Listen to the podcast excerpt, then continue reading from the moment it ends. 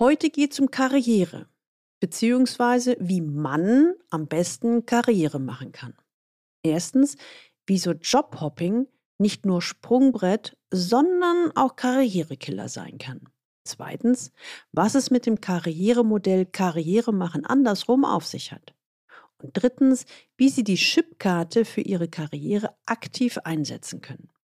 Aus dieser Folge werden Sie mitnehmen, wie Sie mit Hilfe der Chipkarte eine Strategie zu Ihrer Wunschposition entwickeln.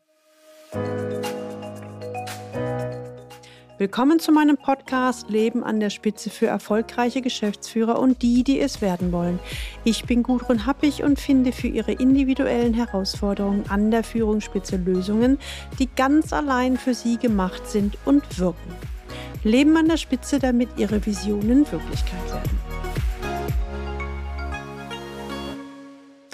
Um so richtig Karriere zu machen, muss ich häufiger das Unternehmen wechseln. Spätestens alle drei Jahre und bei jedem Karriereschritt einen deutlichen Aufschlag beim Gehalt verlangen. Das ist doch üblich so, oder?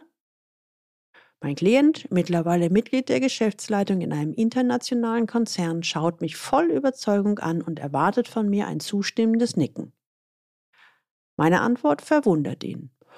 Das kommt drauf an, entgegne ich. Wie bitte?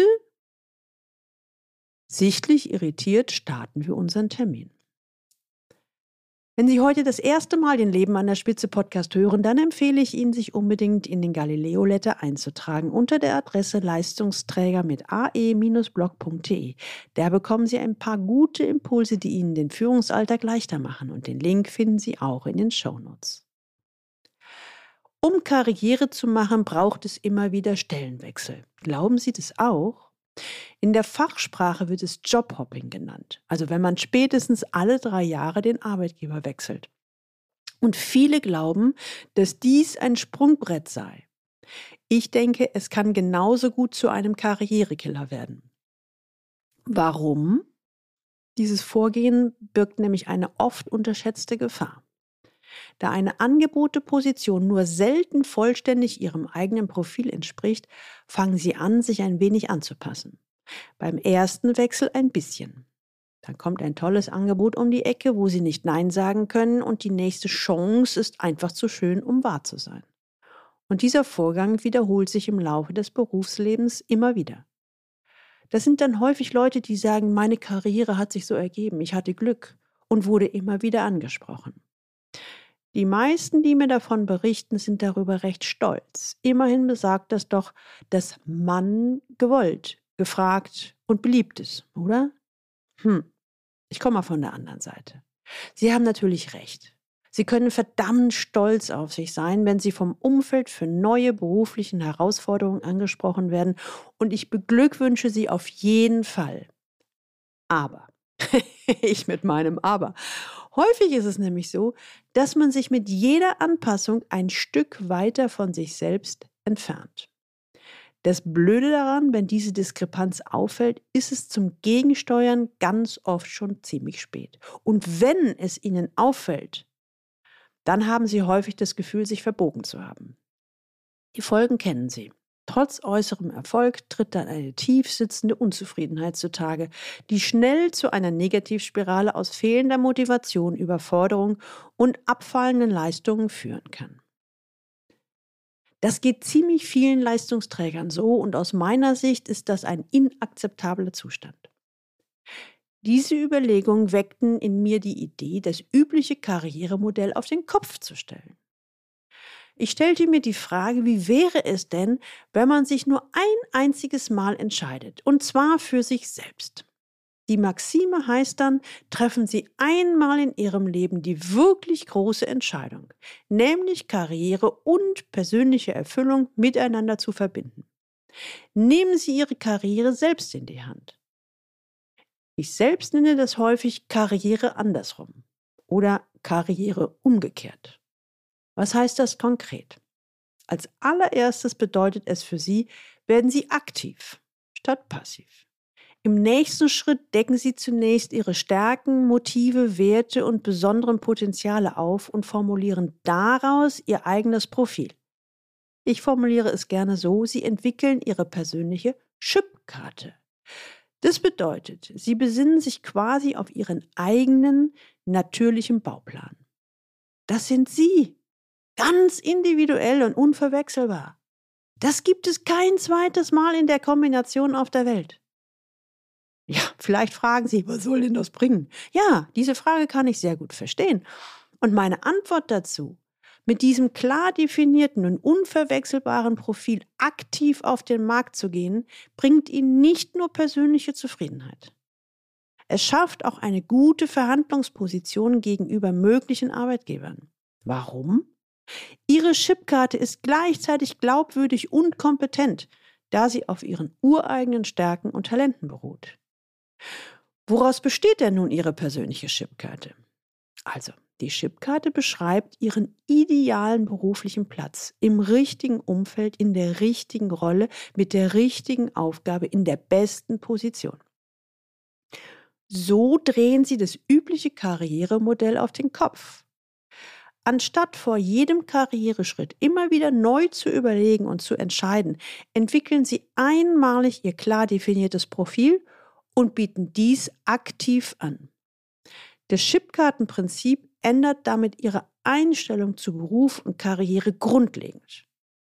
So finden Sie den idealen beruflichen Platz, an dem Sie Ihr Potenzial entfalten und Ihre volle Leistungsfähigkeit abrufen können.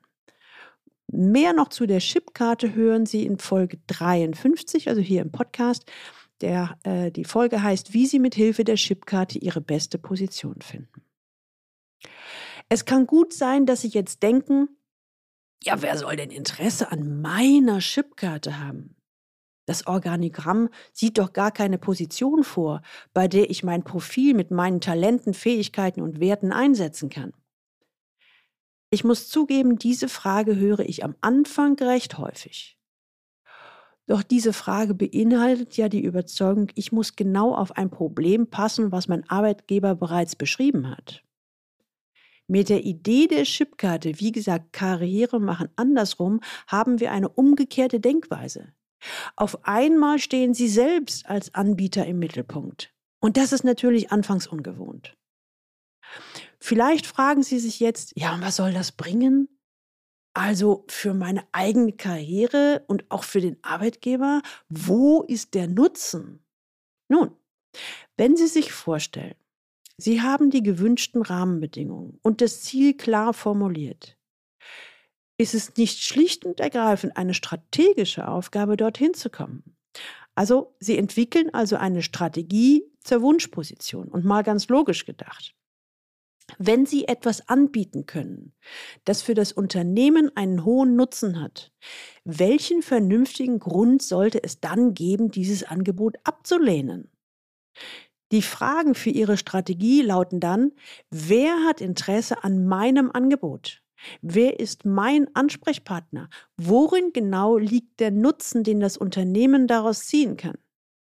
Gar nicht so selten entstehen dann Ideen, die auf eine Position hinauslaufen, die es im Unternehmen noch gar nicht gibt. Dann geht die Strategie dahin, den gewünschten Entscheider vom Nutzen dieser neuen Position zu überzeugen.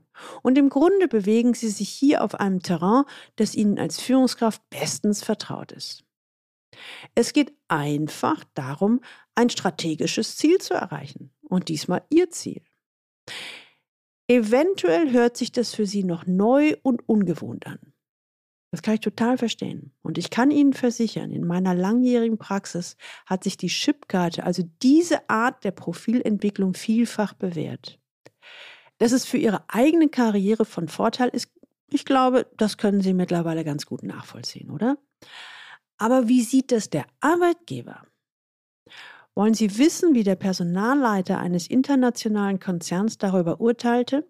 Er formulierte, es beschleunigt nicht nur die eigene Karriere enorm, sondern trägt auch dazu bei, im Unternehmen die besten Leute an den richtigen Stellen zu platzieren. Für die Karriere seiner besten Köpfe ist er immer wieder nach genau diesem Chipkartenmodell vorgegangen. Übrigens, keiner seiner Leistungsträger wechselte zum Wettbewerber. Jetzt stellen Sie sich vielleicht die Frage, Sie wollen irgendwie mehr darüber wissen, also Karriere planen oder Berufung leben.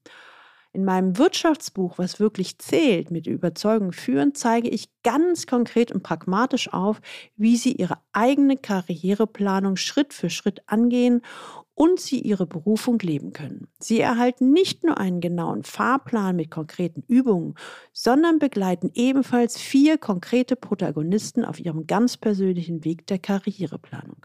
Und vielleicht finden Sie sich sogar in dem einen oder anderen Protagonisten wieder. Den Link zu diesem Buch, was wirklich zählt, mit Überzeugung führen, finden Sie in den Shownotes. Und die Shownotes finden Sie unter dem Link Leistungsträger mit ae-blog.de slash podcast und hier dann die Folge 98. Sie haben keine Zeit mehr zu verlieren und wollen schneller endlich die berufliche Herausforderung, die zu Ihnen passt, dann nutzen Sie die individuelle 1 zu 1 Begleitung. Schreiben Sie mir einfach eine Mail an gudrun.happig.galileo-institut.de. So, jetzt sind wir wieder am Ende. Und wenn Ihnen die Folge gefallen hat, dann freue ich mich, wenn Sie diesen Podcast abonnieren, damit Sie die nächste Folge nicht verpassen. Ganz vielen Dank an Sie. Es gibt so richtig, richtig gute Leute, die sich mit ihrer Karriere recht schwer tun und dabei dann auch noch unglücklich sind. Das muss ja nicht so bleiben. Daher bitte teilen Sie diese Episode auf allen Kanälen und leiten Sie sie weiter an alle Personen, die für Sie wichtig sind. Und jetzt wünsche ich Ihnen viel Freude beim Leben an der Spitze. Ihre Gudrun Happig.